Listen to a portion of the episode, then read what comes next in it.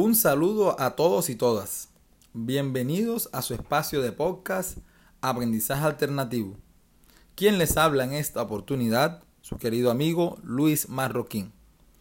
Este es un espacio donde vas a profundizar y a conocer diferentes experiencias sobre instrumentación industrial, autómatas, PLC, electrónica, sistemas SCADA, HMI y afines. Quiero recordarte que me puedes encontrar en YouTube e Instagram como Ingeniero Marroquín, en Facebook como ING Marroquín y en LinkedIn como Luis Marroquín. En el capítulo de hoy, el capítulo número 4, vamos a compartir aspectos relacionados con la importancia de caracterizar la instrumentación. Quédate y vamos a conocerlo. En esta oportunidad quiero hacer como un, overview sobre un aspecto de experiencia relacionado con algunos de los trabajos realizados y lo que me ha servido de manera particular cuando estoy desarrollando actividades de instrumentación y control y en, esencia cuando eh, me refiero a la caracterización de los instrumentos. ¿Qué es eso de caracterizar instrumentos y cómo lo aplico yo a la hora de, de utilizar instrumentación? Pues bien, en conceptos generales el término caracterizar se puede definir como determinar cualidades, rasgos, característicos de una persona, un objeto, un elemento. ¿ya? Es como cuando explicamos, explicamos algo de alguna manera y, de, y tenemos claro las partes que lo componen, lo más fundamental. Ese mismo concepto lo aplicamos a la instrumentación, o por lo menos en mi caso particular trato de aplicarlo a la, a la instrumentación. ¿En qué sentido? En el siguiente. Cuando voy a desarrollar alguna actividad o me invitan a trabajar en un proyecto, cuando hay que realizar una labor de mantenimiento a instrumentos de campo o hay que hacer diagnóstico verificación de lazos de control, yo procuro por lo menos conocer, indagar, inspeccionar aquellos elementos en los cuales voy a interactuar. Y en ese orden de ideas es importante tener claro que la caracterización me permite o me ayuda o me contribuye a poder tener una idea mucho más precisa del el comportamiento del instrumento y si esos factores que estoy eh, analizando de alguna manera se están viendo afectados y pueden ser punto probable de la, del origen o de la falla que está presentando mi instrumento o de la situación que se está generando. ¿Cómo así? Vayamos un poco más a un ejemplo. En uno de los, trabajos que, realicé, eh, ya, ya tiene ya unos añitos, me tocó estar a cargo de, la parte de instrumentación y de control de, un sistema de tratamiento de agua y aguas residuales bajo un principio de flotación llamado DAF o flotación por aire disuelto la traducción al español. ¿Qué sucede? En algunos instrumentos, cuando se verificaba la información en el, en el sistema de control, llámese arquitectura realizada con eh, PLC HMI y se visualizaban los datos, se encontraba de que no me estaban dando realmente la información que yo necesitaba. Y mucho de ello se debía a que eh, en la primera etapa, cuando se recibieron algunos instrumentos, pues las personas que hicieron, que estuvieron en la parte de instalación, de pronto omitieron algunos, algunos factores importantes. Al momento de revisar la, el desarrollo de ingeniería y al momento de revisar la instalación de los instrumentos, notaba de que eh, factores como hacer un pequeño ajuste o si por lo menos el instrumento era de la variable presión, eh, verificar que al momento de la instalación hubiera estado a la atmósfera para luego obviamente hacer las mediciones respectivas y demás, para hacer las pruebas, cosas por el estilo se habían omitido. Entonces, ¿a dónde quiero llegar? ¿O cuál es, digamos, la, invitación? Si usted va a trabajar con algún instrumento de campo, si usted va a hacer alguna revisión de la instrumentación, es importante por lo menos destacar las características básicas que aparecen en, el instrumento. Si no tiene de momento acceso a un manual, a la hoja técnica, a ese data chip que tiene cada instrumento, por lo menos mirar la placa. Cada instrumento normalmente trae una información rotulada en, su estructura, en su carcasa, en su housing. Podemos encontrar datos como el campo de medida o rango, podemos y a través de él podemos obtener el spam. También podemos obtener datos como eh, la alimentación, en el caso de que, que requiera fuente de alimentación eléctrica, cuáles son los valores nominales de trabajo para, para alimentar ese dispositivo y que pueda funcionar de manera adecuada. He encontrado, lastimosamente, fallas en donde el instrumento no funciona porque la alimentación que tiene no es la adecuada o en su defecto.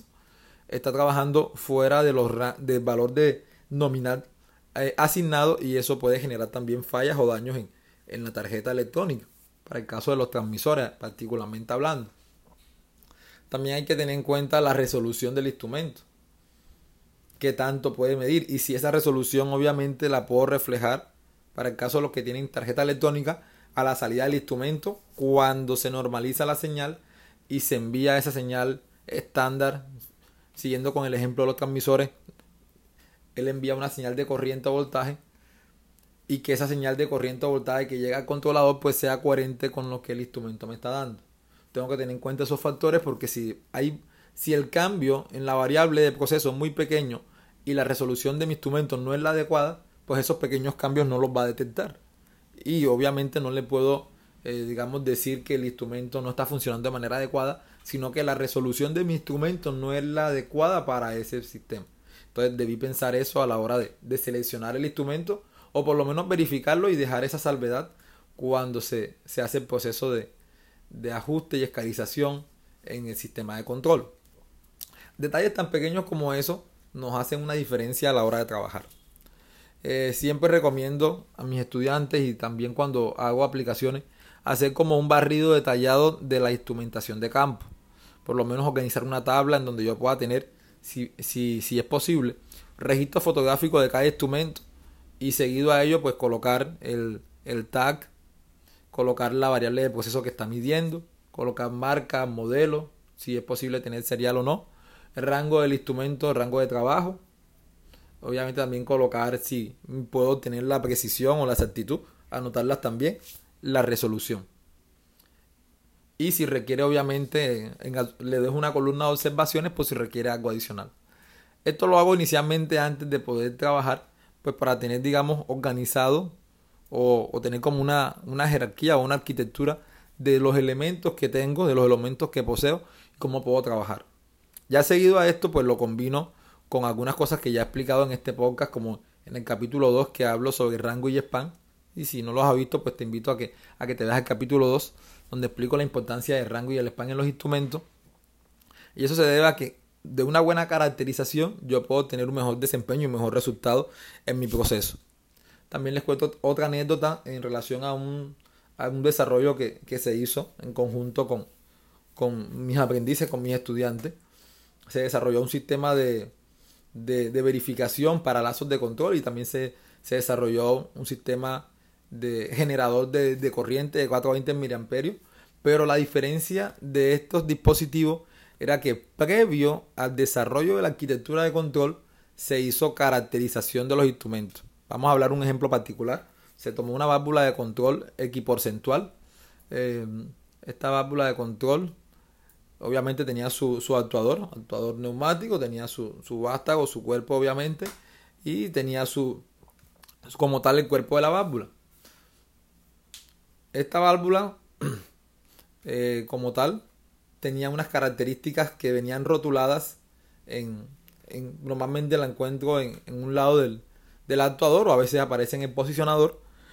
Tenía rotulado unas características, pero a la hora de hacer las pruebas, con equipos certificados, no voy a decir marcas por cuestiones de derechos de autor, y comparando con el prototipo inicial que se hizo, la respuesta no era la más adecuada. Me estaban dando errores al hacer las mediciones, me estaban dando desviaciones por encima del 2%.